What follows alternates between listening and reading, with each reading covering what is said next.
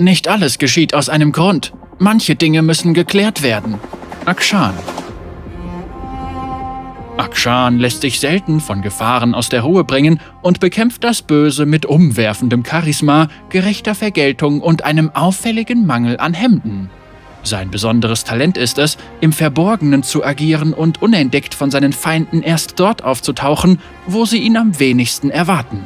Mit einem ausgeprägten Sinn für Gerechtigkeit und einer legendären Wiederbelebungswaffe verpasst er Runeterras vielen Halunken einen Denkzettel und folgt dabei seinem eigenen Kodex. Sei kein Mistkerl!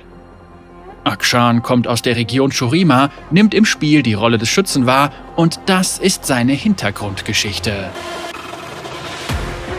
Akshan, der rebellische Wächter.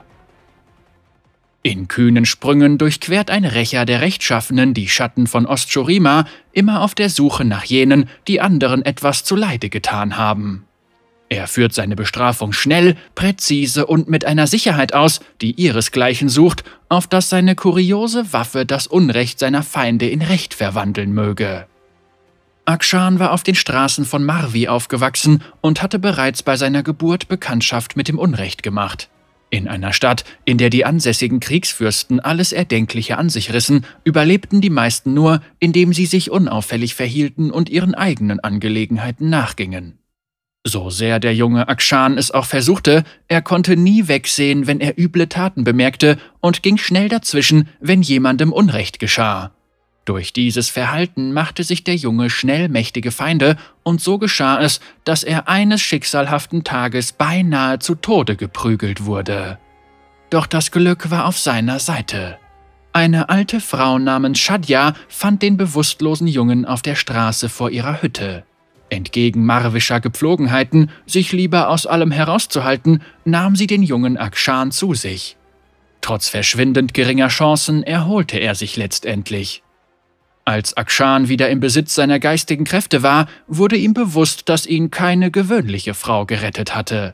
Shadja gehörte zu den Wächtern des Lichts, einem uralten Orden, der sich dem Kampf gegen Graunächte und dem Auslöschen der Agenten des schwarzen Nebels verschrieben hatte.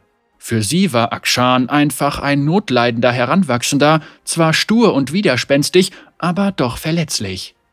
Shadia geriet unzählige Male mit dem Jungen ob ihrer Hausregeln aneinander, entdeckte jedoch schnell, dass er eine liebenswerte Seele war. Er hatte Mumm und ein Gewissen. Diese Kombination gab es nur selten in Marvi. Da sie das enorme Potenzial des jungen Mannes erkannt hatte, traf sie mit ihm eine Abmachung. Er durfte bei ihr bleiben, außer Reichweite seiner zahllosen Feinde, und sollte sich im Gegenzug dem Dienst am Orden widmen.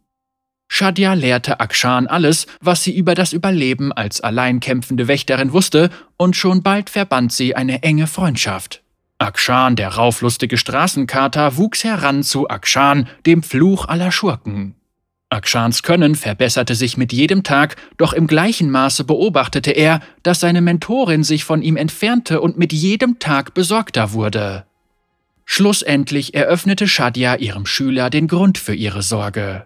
Eine Graunacht stand bevor, die größte, die die Welt je gesehen hatte, und sie würde eine Armee aus Geistern und Gulen von den Schatteninseln mit sich bringen.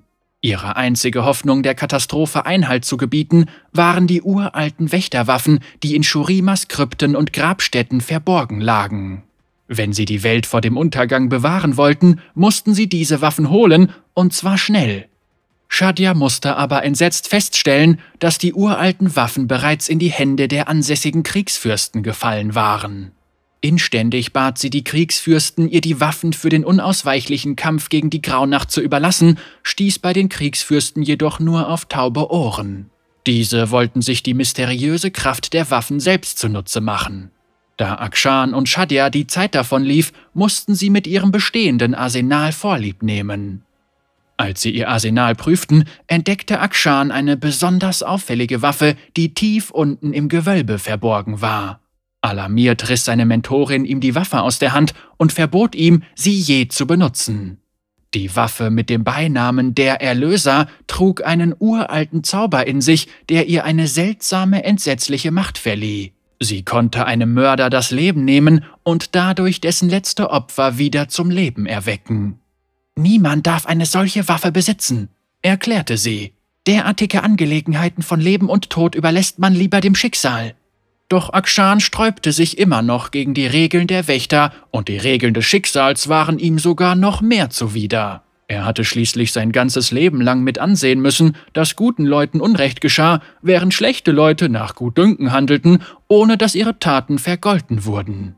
Wenn es so etwas wie das Schicksal wirklich gab, brauchte es auf jeden Fall Hilfe, und die konnte der Erlöser bieten. Akshan entwickelte immer größeres Interesse an der Waffe, während er weitere Einzelheiten ihrer Geschichte aus Shadja herauskitzelte.